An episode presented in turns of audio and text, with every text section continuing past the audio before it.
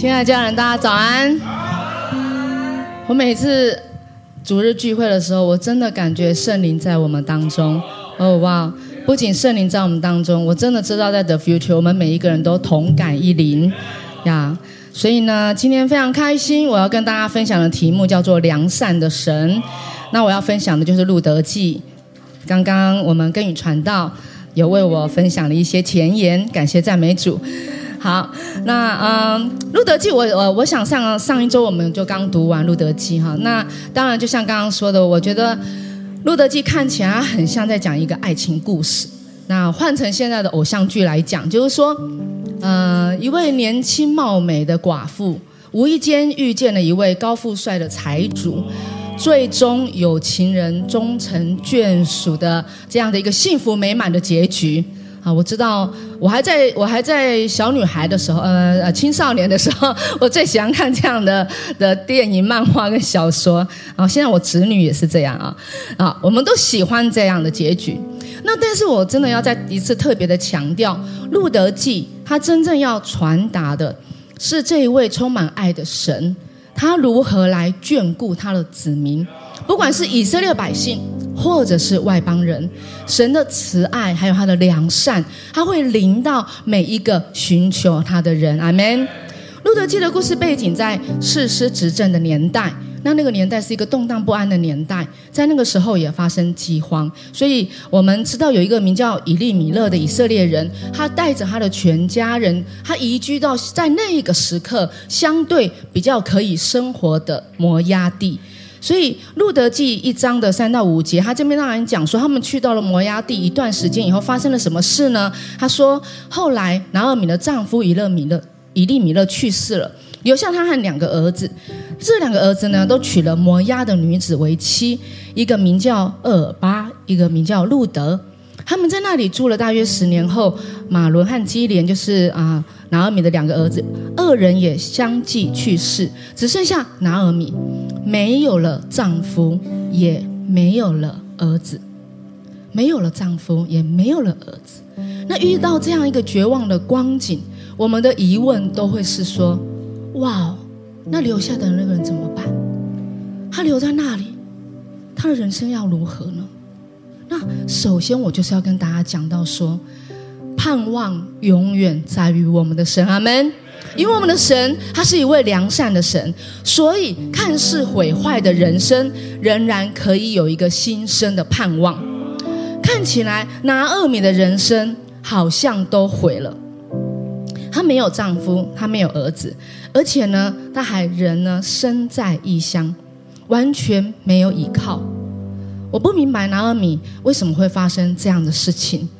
有人说是因为以利米勒不应该从伯利恒到外邦人的地去居住，所以呢，他遭受到神的惩罚，因为那里是外邦人的地。但我认为不是这样的。我们的神他不是一个秘密警察。他也不是 FBI，不是中情局，反正他不会整天盯着我们。只要我们做错事，然后呢，他就要来处罚我们。那我们与神之间的关系呢？还有我们的这个信仰，也不是在走钢索。好像我只要犯一点点的小错误，我就会摔得粉身碎骨一样。我们的神，他向我们所存的意念是赐平安的意念，他不是要向我们存一个降灾祸的意念。所以，虽然在这个世上的确存在着苦难，耶稣也是这样的告诉我们。但是，神要给我们的盼望就是，我们可以放心，因为耶稣基督已经胜了这个世界。阿门。也就是说，即便我困境，感觉我们的生命或者我们的人生好像坏掉了，在某一个时期、某一个部分，在那个时候好像坏掉了。然而，在神信实慈爱的里面，永远有新生的盼望。这几年呢，我从事画笔，然后开始画画。我以前画画的时候呢，我我喜欢素描，我喜欢油画。然后呢，这几年我开始画画的时候，我就是用亚克力啊颜料来作画。那我不是每一次画画都可以非常成功的，特别是因为呃，我我。我我学习的画画方式就是特别亚克力画画的方式，我要先涂一层底色。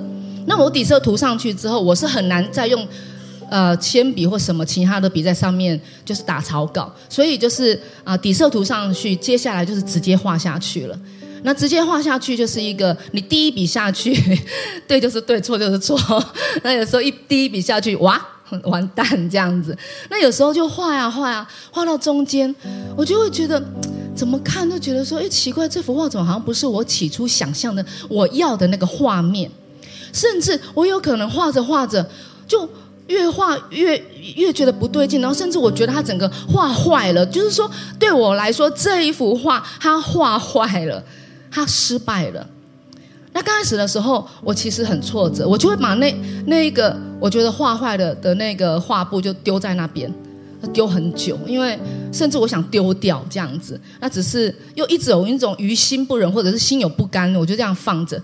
那直到有一天，我觉得神就好像感动我、启示我，他就告诉我，他说：“哎，你用的亚克力颜料有一种好处，哎，那种好处是什么？亚克力颜料的好处就是。”画坏了，叠上去就对了，没有关系。所以你画坏，重新再用一层颜色，把它涂一个底色涂上去，它就变成一个新的画布，有新的颜色，然后你就可以开始啊画一幅新的作品。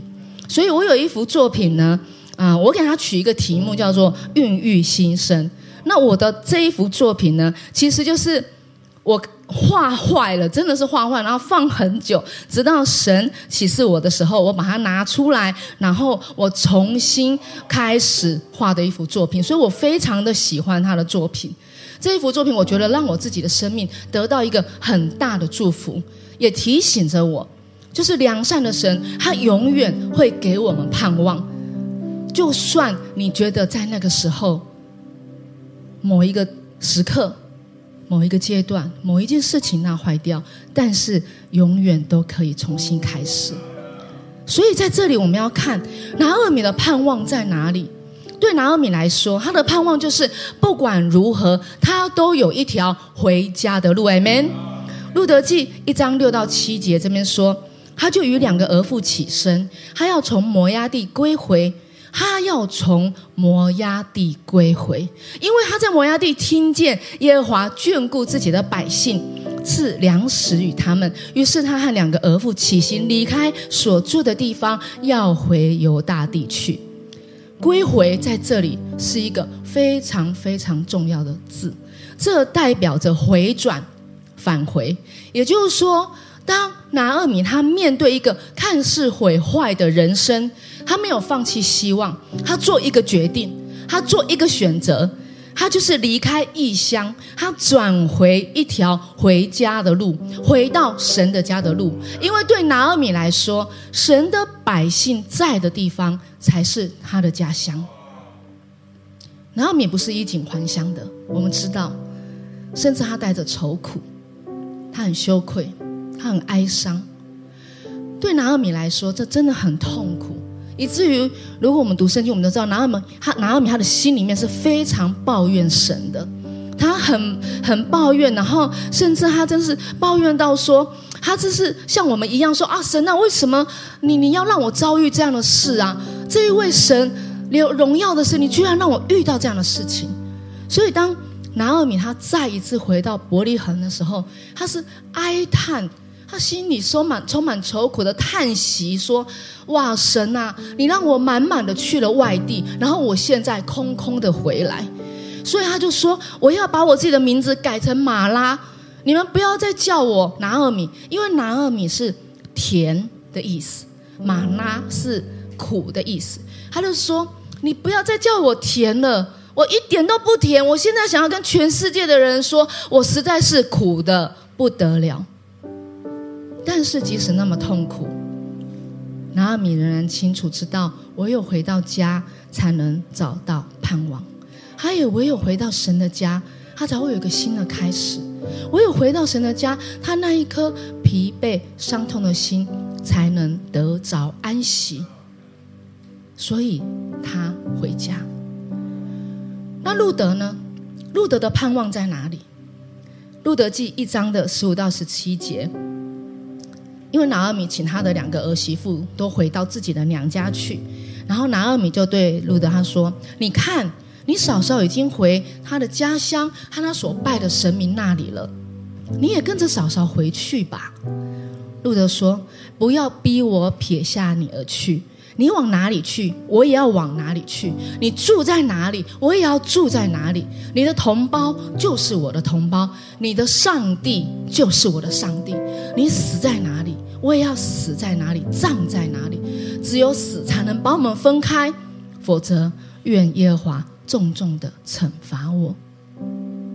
我们知道路德是一个摩押人。摩押人是外邦人，是外族人。在以色列百姓出埃及的时候，摩押人跟亚门人他们一起咒诅以色列百姓。所以，对神的选民来讲，摩押在以色列的百姓当中是不被喜欢的，是不配跟以色列百姓在一起的。甚至有一段时间，摩押是以色列的敌人。是令他们很很烦、很厌烦、很讨厌的，所以摩押人就是外族人，外族人就是不洁净的，是不可以随随便便进到以色列的营中的。但是路德他因为自己的啊婆婆拿尔米，他认识了耶和华神，虽然路德他自己也成了寡妇，但是他没有回到。娘家，他没有回到他出生的地方，他没有回到他熟悉的地方，他没有回去拜他熟悉的神明。在他遇到困难的时候，他没有回去拜他熟悉的神明。他知道有一位神，虽然这位神是他婆婆拿厄米的神，但是也是他心中想要信靠、想要跟随的神。即使身为一位摩押女子。即使还有可能被以色列人看为不配，但是他仍然说：“我要跟随这位神。”在以弗所书的二章十二到十三节，那时你们与基督无关，又不是以色列人，在上帝应许的租约外，租约上面是局外人。你们活在世上，没有盼望，没有神。但是你们这些从前远离上帝的人，如今在基督耶稣里，靠着他所流的血，已经被带到上帝的面前了。Amen。我们也是因着耶稣基督所流的血，成为神家里的人。所以，我们每一个人，在我们还没有认识耶稣基督之前，我们都是局外人，我们都是没有盼望的人，是没有神的人。然而，感谢神。因着耶稣基督，我们可以回到父上帝的面前。但是重点是什么？重点就在于我们能不能全心的相信我们的神，他是良善的。拿尔米他看似毁坏的人生，但他仍然相信回到神的家就有盼望。路德看似毁坏的人生，但他仍然相信耶和华是赐下盼望的神。所以，亲爱的 future 家人，我不知道在我们当中，是不是你也正在经历一些低潮、沮丧、软弱、困难？我们是不是可以来学习，在这样的光景当中，我们仍然相信我们的神是良善的？重要的是，我们仍然相信这一位良善的神，他仍然会用他大能的手来帮助我们。Amen。接着我要说，因为神是良善的，所以他对我们总是有最良善的安排。阿门。良善的神有最良善的安排。路德记二章的三到四节，非常棒的经文，所以要再说一次。他恰巧来到以利米勒的亲戚波阿斯的田里，跟在收割的人后面捡麦穗。当时，波阿斯刚好从伯利恒来到田间，向那些收割的工人问安。这里出现两个非常棒的句子，第一个就是路德恰巧的来到以利米勒波阿斯的田间，他的亲戚以利米勒亲戚波阿斯的田里。那另外一个就是当时波阿斯刚好从伯利恒来到田间，一切都那么恰巧，那么刚好。亲爱的家人，在我们的生命当中，很多时候我们以为是恰巧，是刚好，是理所当然，或者自然发生的事，其实都是在神的恩典跟在他的掌权之中。阿门。还有另外一个事件的发生，我真的再一次看见，这是神在当中掌权。路德记的第二章十九到二十节，这个婆婆就路德，呃，拿尔米就问路德说：“你今日在哪里拾取麦穗？在哪里做工？愿那顾恤你的德福。”路德就告诉婆婆说：“我今日在一个名叫波阿斯的人那里做工。”拿尔米对儿妇说：“愿那人蒙耶和华赐福，因为他不断的恩待活人死人。”拿尔米又说：“那是我们本族的人，是一个致敬的亲属。致敬的亲属这一个字，它的原文就是赎回，引申为属产业的至亲。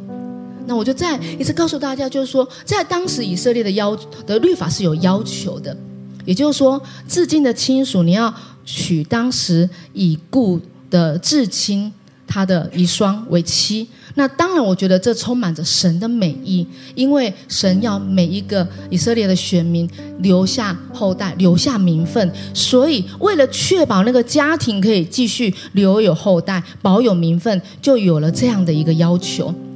那没有人想到会那么刚好的，谁会知道？路德想说，我去找一个地方拾麦穗，到处都是田地。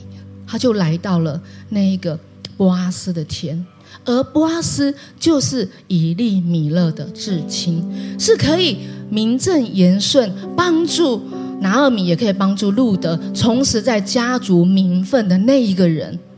这真的是神非常良善的安排。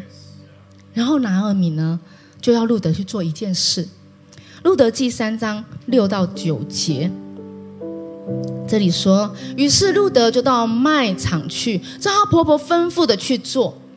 波阿斯吃过晚饭，心里舒畅，便躺在麦堆旁边睡着了。路德悄悄过去，掀起盖在他脚上的被，躺在他脚旁。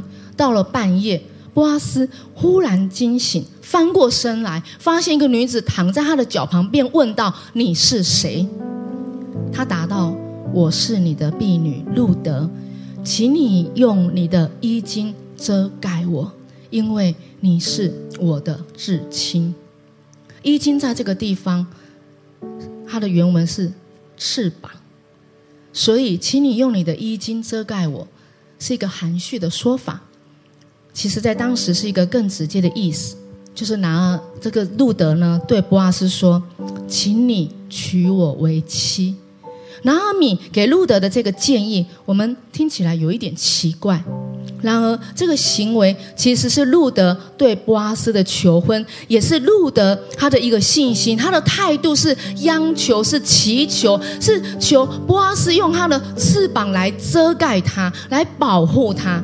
意思就是路德祈求波阿斯说，让自己可以进入波阿斯的。翅膀底下得着波阿斯的遮盖还有保护，路德知道他需要被遮盖跟赎回，不然他永远都是一个外族人，他永远都是一个摩押人，他他需要，而波阿斯就是那个可以赎回他，也是愿意赎他的那一位，所以路德就主动的去请求，就像我们。我们需要耶稣，我们也只有耶稣可以把我们赎回，而且耶稣已经完成这件事了。然而，就是需要我们做一个决定，就是主动的跟耶稣说：“耶稣，我需要你，我需要你。”诗篇三十六篇的第七节这边说，第七节说：“神啊，你的慈爱何其宝贵！”世人投靠在你翅膀的印下。路德有一个信心，就是他的呼求一定可以被神听见。你还记得他跟拿尔米说的那句话吗？你往哪里去，我也要往哪里去；你住在哪里，我也要住在哪里。你的上帝就是我的上帝。而这一位良善的神为路德心中的呼求，他早就预备了波阿斯这一个良善的拯救计划。所以波阿斯跟路德他们彼此之间的相遇，他们的邂逅，他不是不只是在歌颂一个伟大的爱情故事而已，他更是他更是预表着一个最坚定、最美好的爱情。这个爱情甚至带着赎回与遮盖的能力，所以这一切爱的源头，这爱情的源头，都来自于那位坚定爱我们的耶稣基督。他是爱我，他为我舍己，他爱我们，他爱到为我们钉死在十字架上的那位耶稣。阿门。所以我们说，这是良善的神，他有最良善的安排。不只是指着路德单方面讲的，他不是说路德单方面来做这些事，以至于他可以得到波阿斯的遮盖，而是神早就把那个感动放在波阿斯的心中，让他心里面本来就在想着要赎回路德的计划。所以在这整个的啊圣经这个故事这里面，拿厄米他就有跟路德讲过说：“听那人怎么指示你。”他又说：“那人不办成这事，必不休息。”哇！这拿尔米他心里面真的有一个笃定，他知道神预备好的，他也知道神做了这些奇妙的事，在博阿斯的心里，神预备好给路德一条进入被赎回、被遮盖的道路。路德听从拿尔米的建议，他去。请求波阿斯的遮盖，这表明了路德的心，表明路德说：“我愿意进入到一个救恩的遮盖里面。”他愿意让波阿斯来赎回他，因为路德相信，当他的生命被赎回、被遮盖的时候，他的人生就会有盼望，他的人生会改变，他的人生会有新的开始。在我小的时候，我的家庭经历很多的艰难，我自己的我自己的个性也非常的古怪啦，真的真的还好没有不多人认识那个时候的我。那。我非常的感谢神，我真的是感谢神的恩典，因为我其实在起初是抵挡福音的人，是不愿意接受福音的人，是不肯去教会的人，是不愿意相信耶稣的人。但是，但是终究是有人不放弃的，不断的来邀请我，不断的来跟我讲福音。当我第一次去到教会，我听到诗歌的时候，我就哭了，而且神的灵就很大的触摸我，充满我，那我就接受了耶稣做我个人的救主。我的同学都跟我讲：“哎，对啦，你好需要哦，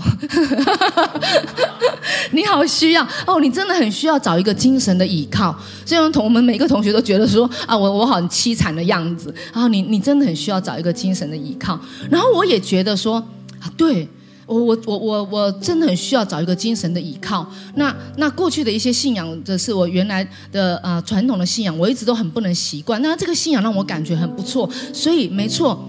我就是啊，得到这个信仰，我就得到一个精神的依靠。但是，亲爱的家人，我后来我才明白，耶稣基督救赎的恩典，以及他所赐给我的盼望。他不只是我精神的依靠而已，他更是我一生的依靠，Amen。他是我全心全人所有的依靠，是我在这我的生命，在我经过每一个高山低谷，在我经过各式各样的患难，在我面对很多我觉得我以为我自己很难经过，或者是在我周围的人、我身边的人、我所爱的人遭遇难处的时候，他是我们永远的依靠。永远的盼望，不是一个精神的依靠而已，也就是我的全心全人没有了这位爱我的主，我不知道要怎么活下去。只有神，他才能够成为我生命所有全部的帮助。Amen。约翰福音的第十章十节，这边的经文讲到说：盗贼来，无非要偷窃、杀害。毁坏，我来了是要叫羊得生命，并且得的更丰盛。耶稣说，神要给我们丰盛的生命，但是同时耶稣也告诉我们，我们的生命是会遇到苦难的。那么丰盛的生命跟苦难听起来实在是很冲突啊，不是吗？如果我们用我们有限的思考，用我们生命的眼光，我们自己的眼光，我们来去看我们所遇到的困难困境，我们当然会觉得它是很冲突的。如果我们对成功、对丰盛的生命的定义，它就是我不会遇到不顺遂，我不会遇到困难，我不会啊遇到失败，我的人生不会啊遇到这些那么艰难，好像或者甚至就是我我跨越不过去的事情。如果我们用这种来定义，那我们就会觉得当然非常冲突啊。然而，耶稣基督告诉我们，这丰盛的生命超越物质，超越我们所能想象的一切，超越我们所遇到的一切的困难。因为赏赐丰盛生命的是他，阿门。在我们遇到困难的时候，赐给我们平安，叫我们可以放心的，也是他，阿门。因为他是良善的，他对我们的生命也永远有最良善的安排。他已经。为我们把自己的生命都舍了，他还有什么是他不乐意给我们的呢？所以，我们必须要明白，神的眼光永远比我们看得更远，因为神的眼光他看见的是永恒，我们看到的就只是我们现在眼前的样子。所以，我们知道神是永恒的神，他所做的事永远超乎我们的想象。Amen。亲爱的 Future 家人，求神帮助我们。